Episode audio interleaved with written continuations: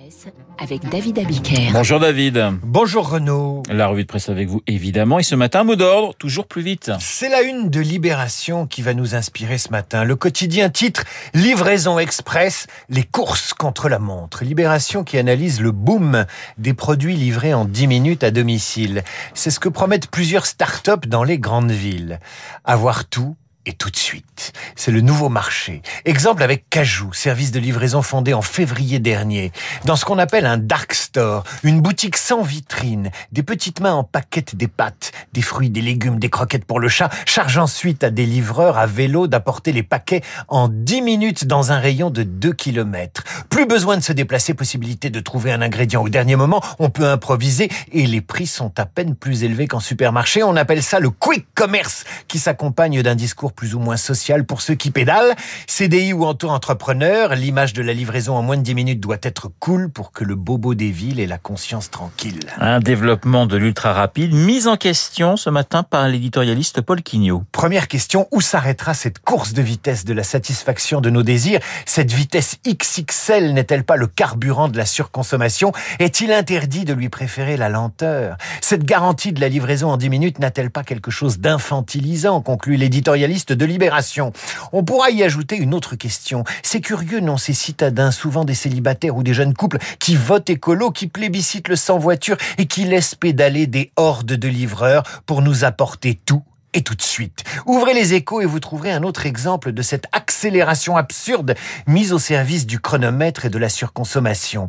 L'hélicoptère urbain électrique. Paris rêve de taxi volant pour 2024. Et cette question, Paris gagnera-t-elle la médaille d'or de la mobilité aérienne d'ici trois ans? Le projet, faire en sorte qu'ADP, la RATP et la région positionnent Paris comme une référence sur le marché mondial de la mobilité aérienne. Alors évidemment, les parties prenantes promettent des vols sans émission, un marché de 4 milliards 200 millions d'euros, 3 000 à 3 500 aéronefs dans le ciel de Paris, sans oublier 90 000 emplois.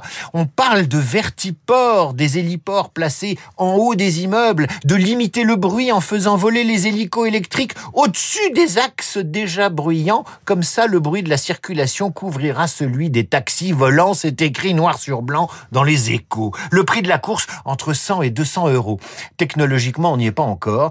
Batteries sont chères, pas au point, l'autonomie est faible. Bref, un projet pour aller plus vite, toujours plus vite. Un projet pour désengorger Paris tout en encombrant le ciel de Paris. Alors après les machines qui volent, la machine anti-Hidalgo. Le Parisien aujourd'hui en France vous révèle les secrets de Saccage Paris, le mot dièse et mot d'ordre de ceux qui postent des photos du Paris sale sur les réseaux sociaux. Vous savez que dimanche, Stéphane Bern a annoncé qu'il quittait Paris pour aller dans son château du Perche parce que la ville est dégoûtante.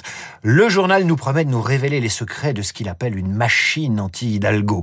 En guise de machine, des citoyens parisiens qui l'an dernier ont décidé de crier leur ras-le-bol de voir une ville sale se développer sous leurs yeux. Le Parisien a rencontré dans un bistrot quelques-uns des 20 000 utilisateurs de comptes qui partagent des photos de Paris cracra sur les réseaux. En guise de militants de droite ou d'extrême droite, ce qui aurait arrangé la mairie, des citoyens, parfois même d'anciens électeurs de gauche, qui ont épuisé les recours habituels, à savoir les réunions de quartier, les lettres à la mairie, etc., etc. Alors eux aussi utilisent la vitesse, à leur façon. Vous vous promenez dans Paris, vous voyez le trottoir saccagé par un matelas dégoûtant flanqué d'un bidet hors d'âge, entouré de trois sacs poubelles, le tout formant une jolie nature morte autour d'un platane. Vous sortez votre smartphone, clic-clac, et vous envoyez ça sur les réseaux sociaux avec la mention ça cache Paris. Pour la mairie, l'effet est pire qu'un article sur la propreté de Paris dans le journal. Ça dit aussi quand même quelque chose de l'époque. Je suis frustré, je tweete immédiatement, pris que je suis par les passions tristes et la certitude que prendre une photo est une solution. Illusion encore de la vitesse. Alors il y en est un qui prend son temps, c'est Yannick Jadot. Vous lisez le Figaro ce matin ou le Parisien, les pages politiques s'inquiètent de la lenteur à l'allumage du candidat d'Europe Écologie Les Verts. Alors que les Zemmour et Macron en sont à un buzz politique par jour, Jadot est trop discret. Sa campagne n'imprime pas. Il a un rythme un peu trop pépère, peut-on lire dans le Parisien. Il a mis trop de temps, lit-on dans le Figaro, et selon certains observateurs, à prendre parti pour l'accueil des quelques milliers de réfugiés qui s'entassent à la frontière de la Pologne et de la Biélorussie. Le porte-parole de Jadot explique ceci. Mieux vaut des prises de parole fortes et justes et à la hauteur que d'être dans la course à la reprise. À voir, c'est Mitterrand qui disait il faut donner du temps au temps. Un coup médiatique en Ukraine, David. Le président Zelensky veut rémunérer les vaccinés. C'est lui dans la newsletter du Monde qui est paru ce matin, qui arrive sur vos messageries quand vous êtes abonné.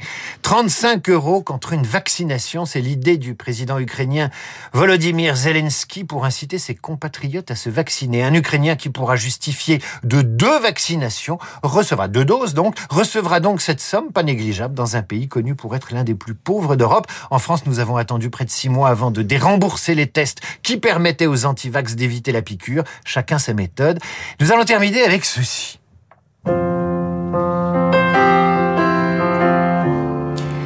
Les pages économiques du Figaro nous apprennent ce matin que la chanteuse Adele, connue pour avoir interprété l'un des plus beaux génériques de James Bond au cinéma, qui a raflé les stocks mondiaux de vinyle, elle en a fabriqué 500 000, provoquant une pénurie, mais qui sortiront vendredi pour son nouvel album sur le marché, car aujourd'hui les artistes de variété se dépêchent de terminer leurs albums justement pour pouvoir éditer des vinyles dont l'approvisionnement et la fabrication sont à la traîne.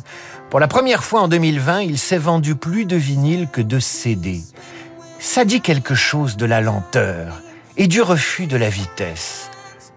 Ranger un disque, le sortir de sa pochette, installer le vinyle sur la platine, poser délicatement le bras et son diamant sur le sillon et prendre le temps d'écouter tout l'album et pas un seul titre rapidement téléchargé. Prendre son temps, voilà le vrai luxe. Magnifique, David Abiker. Adèle.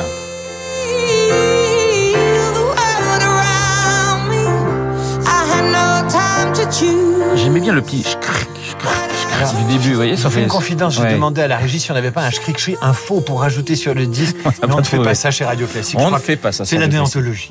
Merci David. On vous retrouve demain pour une prochaine revue de presse. Dans un instant, non pas Adèle, mais Eugénie Bastier, ma consoeur du Figaro, dans Esprit Libre.